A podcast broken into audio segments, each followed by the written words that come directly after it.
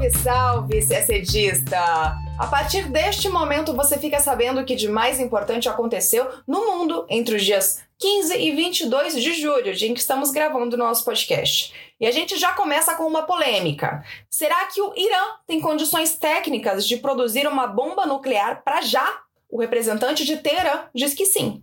Falaremos também da 60 cúpula do Mercosul e de dois importantes anúncios do bloco: o consenso sobre a redução da tarifa externa comum, a TEC, e a conclusão do acordo de livre comércio com Singapura.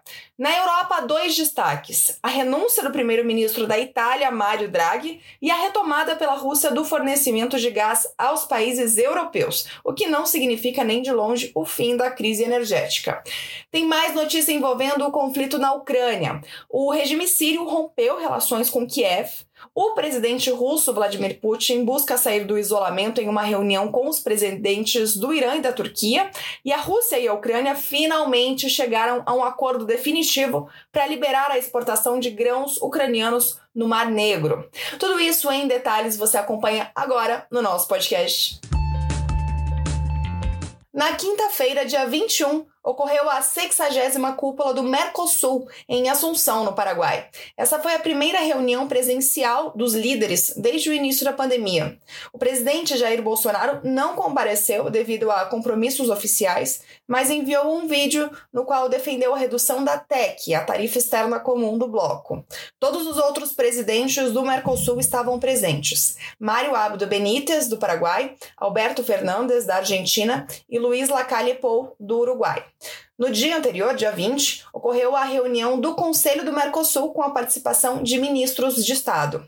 Mas vamos ao que interessa: os anúncios. O primeiro deles envolve o pleito brasileiro que mencionamos, a redução da TEC. Por meio de uma decisão do Conselho, o bloco entrou em consenso para reduzir em 10% a tarifa externa comum para a maior parte do universo tarifário do bloco, cerca de 80%. Essa é a primeira revisão horizontal da estrutura tarifária do bloco desde que a TEC foi estabelecida, em 1995. A medida já vinha sendo adotada pelo Brasil de forma unilateral e temporária.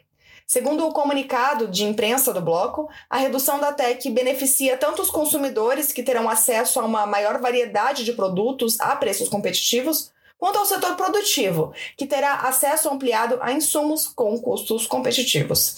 Também, de acordo com a nota, a redução contribuirá para os esforços dos Estados-partes para conseguir uma recuperação econômica plena, em especial no combate a pressões inflacionárias. O segundo anúncio foi o da conclusão das negociações do Acordo de Livre Comércio do Mercosul com Singapura. As negociações foram lançadas em 2018. O acordo cobre temas tarifários e regulatórios como serviços, investimentos, compras governamentais, propriedade intelectual, medidas sanitárias e fitossanitárias e defesa comercial. Ele também prevê compromissos em serviços postais, serviços financeiros e movimento de pessoas. No primeiro semestre de 2022, Singapura foi o 15º maior parceiro comercial do Brasil e, percebam, o sexto principal destino de exportações brasileiras de bens. E a expectativa do governo brasileiro é que esse acordo faça aumentar ainda mais o fluxo de comércio entre os dois países. Nesta edição do encontro do Mercosul, o Paraguai deixou a presidência temporária do bloco e passou a função para o Uruguai. Cada presidência dura seis meses. E também no dia 21, a capital paraguaia foi a anfitriã de uma reunião de líderes do ProSul. O objetivo principal do encontro foi discutir o problema do, do crime organizado transnacional na região. Na ocasião, representantes de sete países, incluindo o Brasil, aprovaram uma declaração em que reafirmam o compromisso de incrementar as iniciativas regionais de combate ao crime organizado transnacional. Agora falamos de Europa. Na quinta-feira, dia 21, Mário Draghi apresentou renúncia ao cargo de primeiro-ministro da Itália, depois que seu governo de coalizão entrou em colapso. Draghi já havia pedido renúncia no dia 14 de julho, argumentando que não havia mais coalizão de unidade nacional no seu governo. Mas o presidente Sérgio Mattarella, na época, rejeitou a carta e deu até esta quarta-feira para que Draghi formasse um governo para continuar na liderança.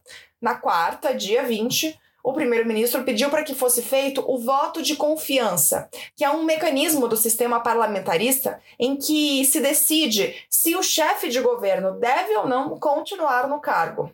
Ele exigiu unidade de seus parceiros de coalizão caso eles quisessem sim a continuidade de sua administração.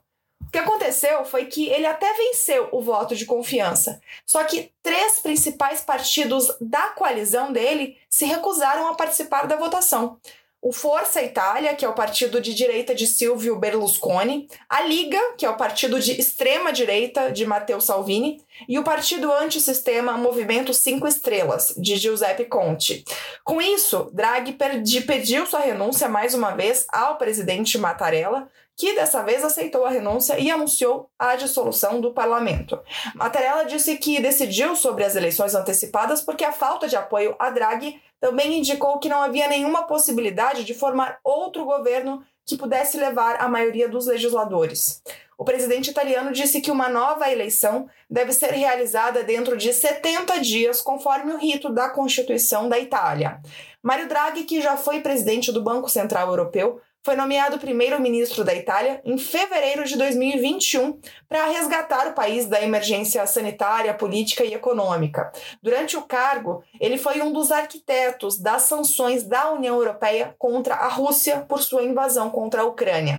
Segundo analistas, sua renúncia é vista com bons olhos pela Rússia já que os líderes de dois dos partidos que boicotaram o voto de confiança, Matteo Salvini e Silvio Berlusconi, já manifestaram em outras ocasiões certa admiração pelo presidente russo Vladimir Putin. Ainda falando de Europa, na quinta-feira, dia 21, a Rússia voltou a fornecer gás natural através de seu maior gasoduto para a Europa, o Nord Stream 1. Isso depois de uma interrupção de 10 dias que deixou líderes europeus preocupados com a possibilidade de os fluxos de gás serem cortados ou interrompidos definitivamente. O fornecimento via Nord Stream 1, que corre sob o Mar Báltico até a Alemanha, foi interrompido para manutenção no dia 11 de julho, mas mesmo antes dessa interrupção, os fluxos foram cortados para 40% da capacidade do duto em uma disputa provocada pela invasão da Ucrânia pela Rússia. Os fluxos nesta quinta voltaram ao nível de capacidade de 40%, os mesmos fluxos de antes da operação. Klaus Miller, que é presidente regulador de rede da Alemanha, disse que a retomada dos fluxos de volta a 40% da capacidade não é um sinal de que as tensões estão diminuindo. Segundo ele, a incerteza política e o corte de 60% desde meio de junho permanecem.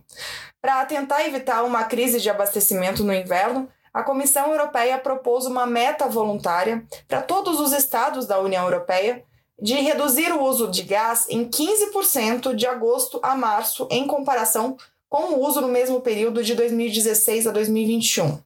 A proposta da comissão permitiria à União Europeia tornar a meta obrigatória em caso de emergência de abastecimento. Ainda falando dos desdobramentos do conflito na Ucrânia, na quarta-feira, dia 20, a Síria anunciou o rompimento das relações diplomáticas com a Ucrânia. O governo sírio evocou o princípio da reciprocidade, já que o governo ucraniano tomou a mesma decisão de romper laços diplomáticos depois que a Síria reconheceu a independência das repúblicas separatistas pró-Rússia. A Síria anunciou no final de junho que reconheceria a independência das repúblicas de Donetsk e Luhansk, no leste da Ucrânia. Até então, apenas Moscou havia reconhecido a independência dessas duas regiões ucranianas em fevereiro, poucos dias antes do início da invasão russa. O assunto ainda é Oriente Médio. No domingo, dia 17, um representante do governo do Irã afirmou que o país tem os meios técnicos para fabricar uma bomba nuclear, mas que ainda não decidiu se vai construir uma. A declaração foi feita em uma entrevista à filial do canal de TV Al Jazeera no Catar. Essa é uma rara confissão do interesse do Irã por armas nucleares, algo que o país frequentemente nega que está buscando. Os comentários foram feitos um dia depois que o presidente dos Estados Unidos, Joe Biden, terminou sua viagem de quatro dias a Israel e a Arábia Saudita, uma viagem em que ele prometeu impedir o Irã de adquirir uma arma nuclear. Na entrevista que foi feita no domingo à Al Jazeera, o representante iraniano disse que em poucos dias o Irã consegue enriquecer urânio em até 60% e que pode facilmente produzir urânio enriquecido em 90%. Agora vamos aos parâmetros aqui. O limite de enriquecimento de urânio sob o acordo nuclear de Teherã com as potências ocidentais, firmado em 2015, era de 3,67%. Repetindo, o limite de enriquecimento de, urânio feito sob esse acordo era de 3,67%, muito abaixo dos 60% anunciados pela autoridade iraniana. O adequado para a construção de uma bomba nuclear é de pelo menos 90%. Depois que o então presidente norte-americano Donald Trump retirou os Estados Unidos do pacto nuclear em 2018, o Irã passou a ultrapassar os limites da atividade nuclear em retaliação à volta das sanções. Nos últimos meses do ano passado, o Irã começou a enriquecer urânio a níveis sem precedentes e restringiu as atividades dos inspetores da Agência Internacional de Energia Atômica, a AIEA, que é o organismo da ONU responsável por supervisionar as instalações iranianas e de todas as partes do mundo. Bom, segundo o governo iraniano, as violações do acordo internacional são reversíveis se os Estados Unidos suspenderem as sanções e voltarem ao acordo. Vocês já sabem disso. Mas as negociações indiretas com o governo do atual presidente Joe Biden, que tem o objetivo de trazer Estados Unidos e Irã de volta ao cumprimento do pacto nuclear, estão paralisadas desde março deste ano.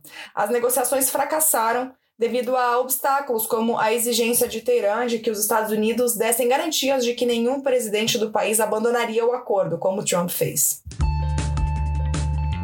Ainda em Teherã, os presidentes da Rússia, Vladimir Putin, da Turquia, Recep Tayyip Erdogan, e do Irã, Ebrahim Raisi, reuniram-se nesta terça-feira, dia 19, na capital iraniana, para discutir questões comuns aos três países, como o conflito na Síria, a guerra na Ucrânia e a exportação de grãos.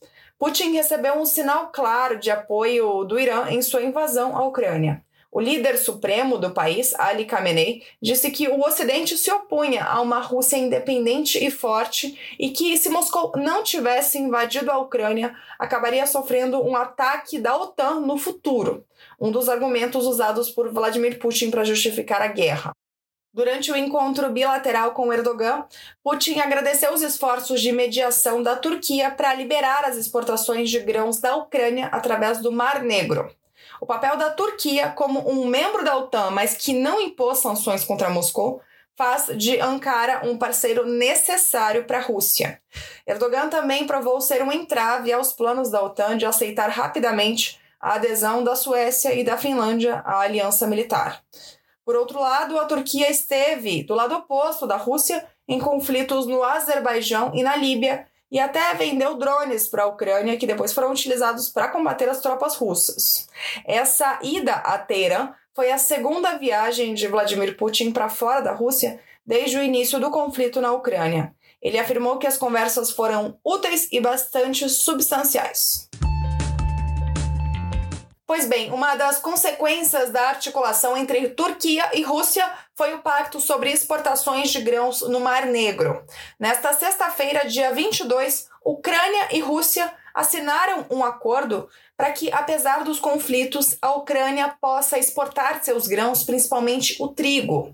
O anúncio foi feito durante um evento com presença do presidente da Turquia, Recep Tayyip Erdogan, e o secretário-geral da ONU, Antônio Guterres, que foram os dois mediadores do acordo. O que acontece é o seguinte: no momento, a Rússia tem um controle sobre a maioria das cidades portuárias da Ucrânia e não estava permitindo o trânsito livre na região, principalmente de mercadorias. Na semana passada, havia sido feito um acordo informal para a liberação desses grãos. Agora, o acordo de sexta-feira garante de maneira formal que países da Europa e da África, principais compradores desses alimentos, poderão voltar a consumir os produtos que vêm da Ucrânia. Esse é o primeiro grande acordo assinado pelos dois lados desde que a Rússia invadiu a Ucrânia em 24 de fevereiro.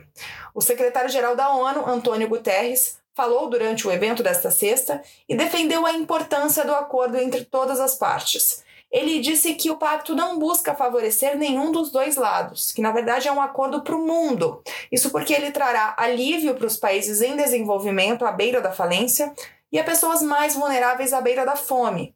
E além disso, ajudará a estabilizar os preços globais dos alimentos. E a gente termina o nosso podcast por aqui. Uma ótima semana, bons estudos e até sexta-feira que vem.